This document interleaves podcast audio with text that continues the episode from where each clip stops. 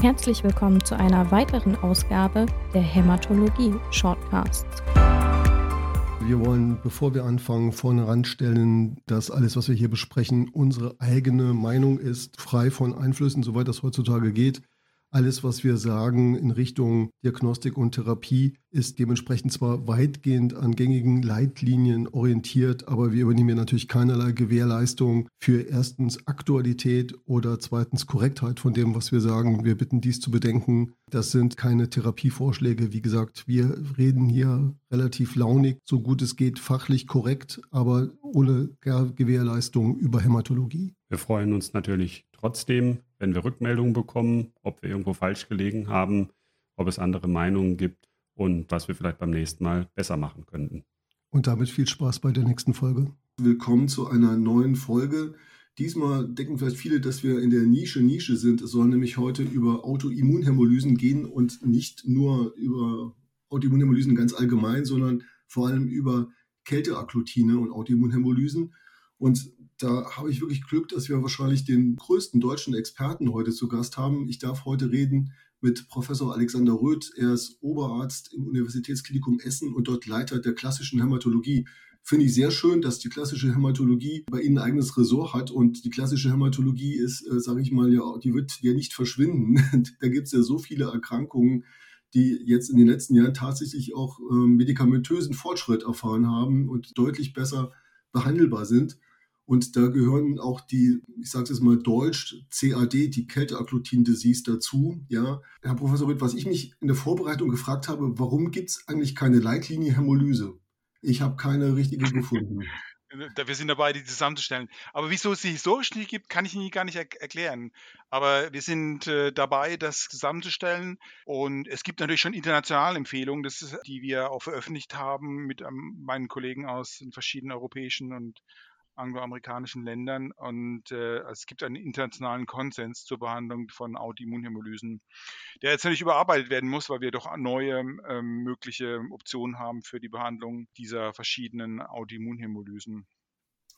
Sie haben wahrscheinlich deutschlandweit somit die meisten Erfahrungen auch jetzt mit der Komplementinhibition in diesem Feld. Wenn man jetzt aber erstmal ganz basal anfängt in der Differentialdiagnose, also wir haben ja da tatsächlich viele Erkrankungen, die Hämolysen triggern können, äh, auch viele benigne Erkrankungen, die Hämolysen triggern können. Wie würden Sie dann so wenn man eine Hämolyse vermutet, so das basale Labor beschreiben, das man auf jeden Fall machen muss, um weiterzukommen?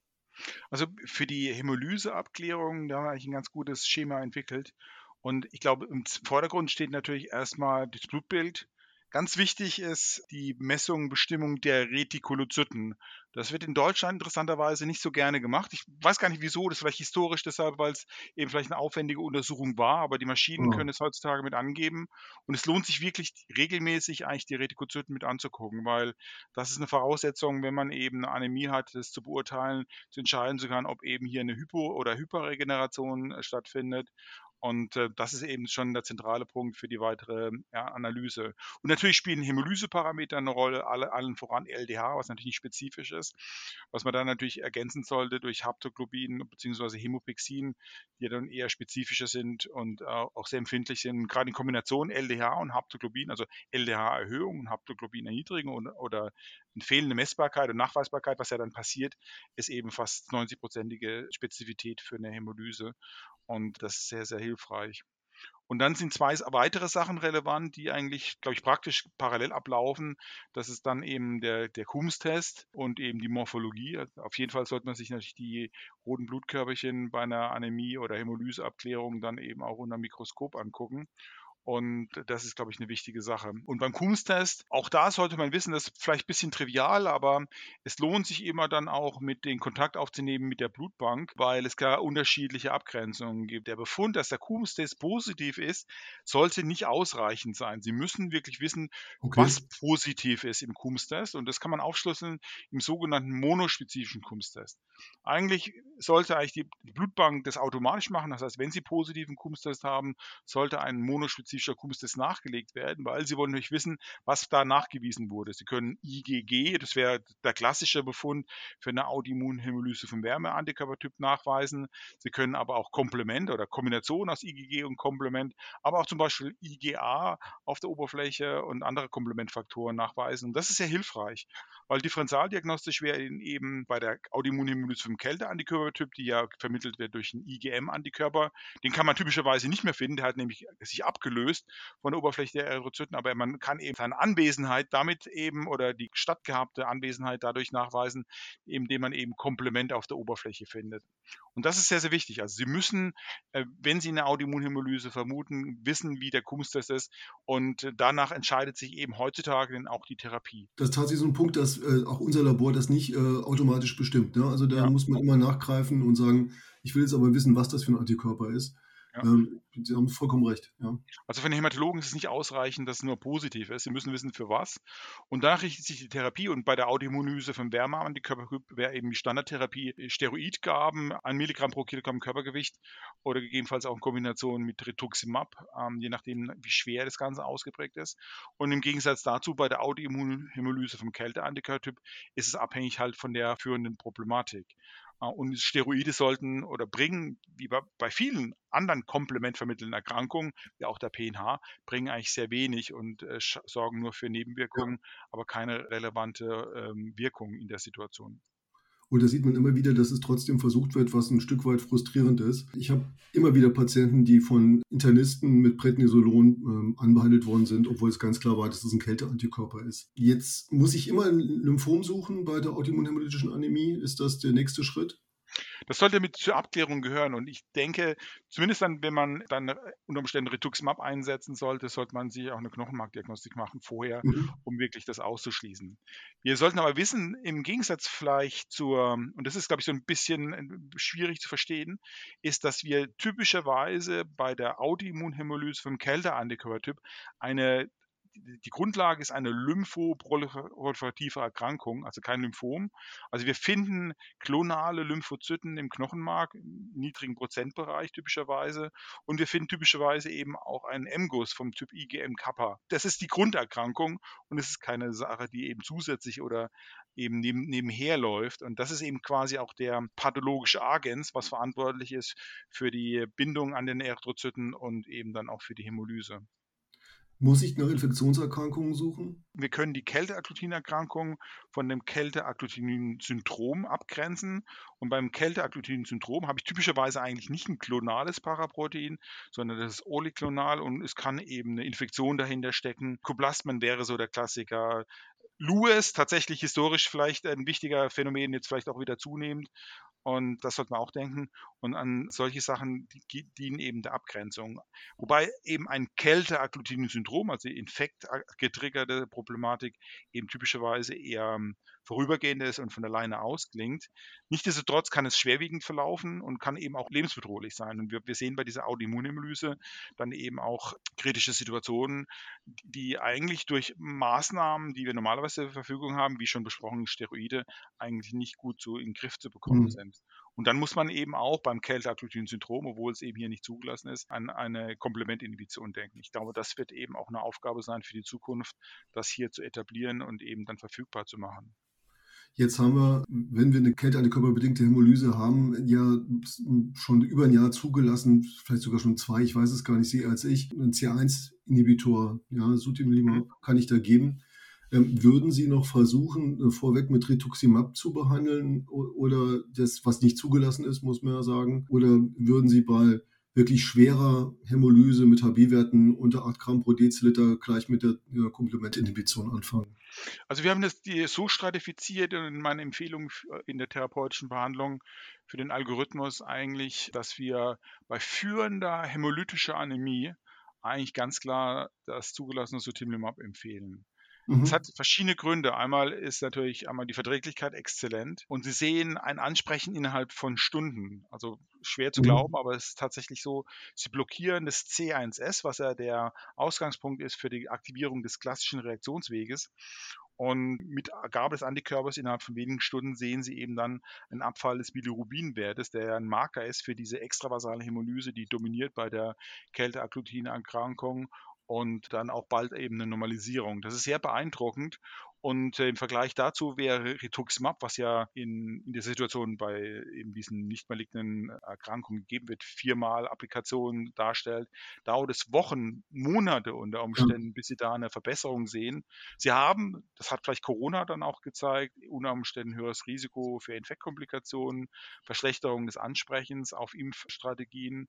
Und nur ein Teil der Patienten, also nur 50 Prozent der Patienten, spricht tatsächlich auf Rituximab-Monotherapie an. Und das Dauer des Ansprechens ist im Median nur elf Monate. Also ich würde das nicht als Primärstrategie empfehlen, zumal es auch nicht zugelassen ist. Und äh, ich würde ganz klar, wenn bei führender hämolytischen Anämie, äh, die Applikation von Zotimlimab empfehlen. Und das deckt sich dann auch mit den Erfahrungen der Patienten, weil die Lebensqualität, die Fatigue, die ja ausgeprägt ist bei dieser Erkrankung, was man manchmal auch unterschätzt wird, weil wir es vielleicht gar nicht so gut messen können, so gar nicht so gut wahrnehmen, ist, äh, wird dadurch dramatisch und auch relativ schnell verbessert, parallel zur Verbesserung und Beendigung der Hämolyse. Ja, also ich habe in Vorbereitung jetzt auch gesehen, also gibt es hier Rituximab teilweise auch Daten, dass es nur sechs Monate Remissionen sind. Ja. Das hat mich, hat mich getroffen, muss ich sagen, weil wir äh, das vielleicht so ein bisschen herosiert haben, das Medikament auch. Und das ist ja dann doch auch mit Würfeln, auch was, was die Ansprechraten angeht. Und die Patienten dann so motivieren, äh, vielleicht ein halbes Jahr durchzuhalten und dann zu gucken, es kommt doch kein Effekt, ist ja auch eine traurige Strategie. Jetzt ist Komplementinhibition ja ein Prinzip, das wir von vielen Erkrankungen kennen, ja, äh, von Myasthenia gravis bis PNH, von HUS, TTP äh, bis jetzt eben auch Hämolyse. Jetzt sind wir mit bei C1 ja relativ proximal, ja. Ist das dann, was die Auswirkungen angeht auf das Immunsystem und auf die Nebenwirkungen, ist das schlimmer als zum Beispiel die C5-Inhibition bei PNH? Oder ist es im Prinzip egal? Das ist eine gute Frage. Nee, das, das hatten wir uns, glaube ich, viele gefragt. Und wir, wir machen ja Komplementinhibitionen schon seit Jahren, Jahrzehnten. Und wir waren auch davon ausgegangen, als wir das erste Mal eine C5-Inhibition eingesetzt hatten, dass dann Patienten irgendwie schwere Infektionen bekommen oder Probleme entwickeln. Und das war eben nicht der Fall. Und dann kam nächste Strategie in C3, was ja relativ zentral ist im Komplementsystem mit Pegcetacoplan. Auch hier war, ist die Verträglichkeit gut und wir sehen eigentlich keine schwerwiegenden Komplikationen.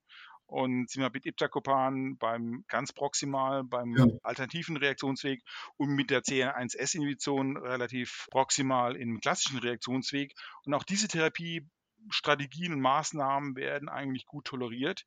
Ich denke, wir haben gelernt, damit umzugehen. Wir haben natürlich Maßnahmen, um eben Infektkomplikationen zu verhindern. Wir wissen, dass bei einer Defekt des terminalen Komplementsystems ein höheres Risiko besteht für Meningokokkeninfektionen oder beziehungsweise bekapselte Bakterien. Wir impfen, wir haben Impfstrategien gegen Meningokokken, die wir einsetzen und die Patienten haben eben auch eine, eine Vorgabe, dass sie eben bei Hinweisen auf eine Infektion oder eine Sepsis, was ja dann drohen kann, eben zeitnah ein Breitbandantibiotikum nehmen und zur weiteren Abklärung in die Klinik gehen. Ich glaube, das hat alles dazu gesorgt, dass eben diese Nebenwirkungskomplikationen eigentlich gering sind. Aber sie sind da. Ich glaube, wir müssen alle darüber wissen, insbesondere die Patienten und die Behandler und auch ebenfalls auch die Notfallärzte, dass eben das zu berücksichtigen ist, dass wir impfen müssen, dass wir gegebenenfalls Antibiose konsequent einsetzen und dass eben eine Komplementinhibition eben auch diese Bedeutung haben kann. Aber ich glaube, es ist halt auch ein großer Unterschied, ob ich eben einen angeborenen Defekt habe, ob mein Immunsystem sich quasi entwickeln muss mit dem Komplementdefekt und im Gegensatz dazu, wenn wir eben beim erwachsenen Menschen mit einem ausgebildeten Immunsystem einfach nur das Komplementsystem an einer bestimmten Stelle blockieren. Ich glaube, das ist halt eben auch nochmal ein Unterschied unerklärt, weil dass wir eben hier keine ähm, dramatischen neuen Signale sehen hinsichtlich von Infektkomplikationen. Sie haben ja auch ein Update auf dem Ash äh, der Sutimilab-Zulassungsstudien gebracht mit der Abstract Nummer 3833 und da gab es, soweit ich das jetzt gesehen habe, auch keine neuen Sicherheitssignale über die Zeit. Nee. Also das ist, wird weiterhin sehr gut vertragen. Und äh, wir machen eben auch hier, obwohl es eben keine festen Grundlagen oder Komplikationen dafür gibt, auch unter der Therapie nicht, diese Impfstrategien und damit ist es eigentlich gut verträglich und un unproblematisch. Also die Therapie wird exzellent vertragen, das ist aber, glaube ich, ein wichtiger Punkt. Und wir haben auch zeigen können, dass eben unter Sotimlimab Impfstrategien wirken, im Gegensatz vielleicht zum Einsatz von Rituximab. Das ist ein deutlicher Vorteil, denke ich. Jetzt in Ihrer Erfahrung wahrscheinlich äh, fett im zweistelligen Bereich. Meine ist n gleich 1. Ich muss sagen, also jetzt ähm, nach einem Jahr Therapie sehe ich zwei Probleme. Problem 1 ist, Die Hämolyse ist laborchemisch immer noch präsent. Der HB-Wert ist nicht äh, 13, sondern der ist äh, 10 oder sowas. Ja? Und auf der anderen Seite äh, hat die Patientin vergessen, dass sie mal aussah wie eine Zitrone und ein Billy von 4 hatte. Also das ist alles jetzt vergessen, weil die hat keine Probleme mehr. Die war sehr fertig, hatte eine, aufgrund dieser permanenten Hämolyse wirklich eine ausgeprägte Fatigue und geholfen haben wir ihr, aber über die Zeit, das ist ähnlich wie bei PNH-Patienten, geht das alles, glaube ich, vergessen und man sieht nur, dass man alle zwei Wochen erscheinen muss. Gibt es da Strategien, die Dosis eventuell zu erhöhen? Um, ist das überhaupt Lege Artis, um die Hämolyse noch umfassender äh, zu stoppen? Ich glaube, das ist, das ist ungewöhnlich. Ich glaube, da muss man den Fall nochmal genau angucken. Die meisten meiner Patienten haben eigentlich einen normalen oder sehr guten äh, normalen äh, HB-Wert um 13, 14. Mhm. Und man muss gucken, ob es eben andere Ursachen gibt für den niedrigen HB-Wert. Zum Beispiel eben Substratmangel, Eisen, Folsäure, Vitamin B12 soll nicht optimal sein und ausgeglichen sein und ähm, ob es eben andere Hinweise oder Begleiterkrankungen gibt. Was wir manchmal sehen, ist, dass ein relativer äh, Erythropoietinmangel, zum Beispiel bei Begleiterkrankungen, chronischen entzündliche rheumatische Erkrankungen zum Beispiel, das können das mit beeinflussen. Das wäre, glaube ich, ein wichtiger ja. Punkt, den man nachgucken sollte.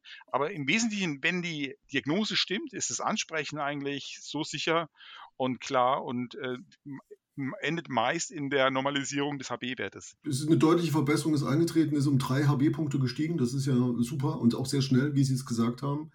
Aber ich habe halt auch immer noch Retis, ich habe immer noch eine LDH, ich habe immer noch ein, äh, ein Hapto, das nicht messbar ist. Aber eben, normalerweise haben sie eigentlich das Bilirubin, das sollte sich normalisiert haben. Okay. Und mhm. die anderen Hämolyseparametern ist schwierig tatsächlich es einzuordnen. Ich denke auch, dass da eine Komponente, das artifiziell ist durch die, durch zum Beispiel durch die Bearbeitung der Blutprobe, dass eben dieser LDH-Wert noch weiterhin hoch ist. Also das ist ähm, für mich im Moment nicht so ganz klar und wir sind dabei, das weiter zu untersuchen. Okay. Ja, was die Frequenz angeht, auch da höhere Dosen, ist, ist das, ist das, wäre das legitim und, und damit die vielleicht etwas seltener kommen können oder äh, ist das, wäre das Off-Label? Die Komplementinhibition, und das ist auch untersucht, ist eigentlich gegeben unter der Dosis und ausreichend, mhm. auch für Situationen, die zu einer Komplementamplifikation führen, wie zum Beispiel Infektionen. Ich denke, mittelfristig, und es ist ja auch, das war auch im ASH publiziert worden, wird es eben neuen Antikörper geben, der eben eine Strategie wählt, dass das Rilibrubat, neue Terminologie für Antikörper, das eben nicht das C1S im Gesamten blockiert, sondern nur das aktivierte C1S, sodass sie einen geringeren Anteil an, an Antigen haben tatsächlich. Und äh, es ist ein, ein recycelnder Antikörper. Und dadurch können eben mit der Gesamtstrategie eben die Halbwertzeiten deutlich verlängert werden. Und in der Praxis ist es so, dass eben dann die Patienten nur noch ähm, alle drei Monate mit einer Infusionstherapie versorgt werden müssen. Und ich denke, das ist eine dramatische Erleichterung. Wir haben schon in der äh, Vorphase, die eben auch zu diesem Abstract geführt hat, der ist auch jetzt schon im Blatt veröffentlicht wurde, eben drei Patienten bzw. vier Patienten jetzt behandelt und man, äh, es ist sehr beeindruckend, dass man eben mit so einem langen Therapieintervall mit diesem Antikörper eben eine effektive Kontrolle der hämolytischen Aktivität erreichen kann. Also für den interessierten Hörer, das war der Abstract 1069 und damals hatte der Antikörper noch den Arbeitstitel SAR 445088. Und äh, wenn ich es richtig verstanden habe, ist das ähnliches Prinzip bei der PNH der Sprung auf Ravulizumab, um praktisch so ein äh, Antikörper-Recycling zu ermöglichen. Ja, das ist jetzt die moderne Antikörpertechnologie, setzt eben recycelnde Antikörper ein. Aber wie gesagt, beim Rilibrubat ist es zwei. Einmal das Antigen ist geändert worden auf das mhm. aktivierte C1S und ist eben recycelnde Antikörper. Und die recycelnden Antikörper bedienen ja den neonatalen FC-Rezeptor und dadurch wird eben durch die höhere Affinität eben ähm, der Antikörper nicht vollständig abgebaut, sondern wieder in die, in die Zirkulation freigesetzt und kann mhm. dann wieder Antigen binden und äh, ermöglicht eben so eine die deutliche Verlängerung der Halbwertszeit.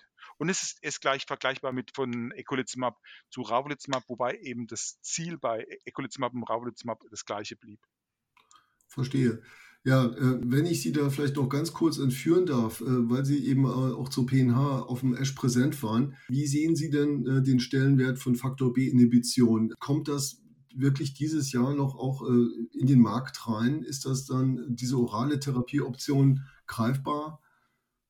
Also für die, ich kann natürlich nicht für die Firma sprechen, aber ähm, das ist abzusehen, das läuft, das Verfahren. In Amerika ist das Iptacopan, also dieser Faktor B-Inhibitor, äh, eben zugelassen worden für alle Patienten mit PNH und als Label und wir erwarten die Zulassung hier im, im Laufe des Jahres.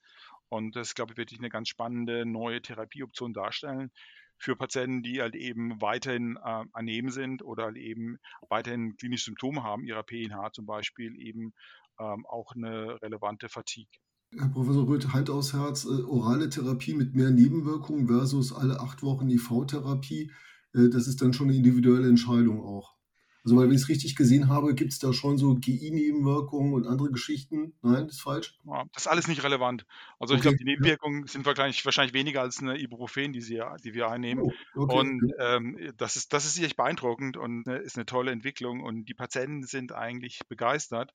Zumal sie eine orale Therapie haben, die natürlich eine ungeahnte neue Unabhängigkeit bietet und die einmal dann auch ein verbessertes Ansprechen bringt. Da wir eben verhindern, diese, das ist ein Phänomen, was wir durch die terminale Komplementinhibition indizieren, ist ja, dass es zu einer extravasalen Hämolyse kommt, weil die PNH-Erythrozyten zwar nicht mehr direkt zerstört werden, sondern mit Komplement beladen werden, ähnlich quasi der CAD und dann zu einer extravasalen Hämolyse führen.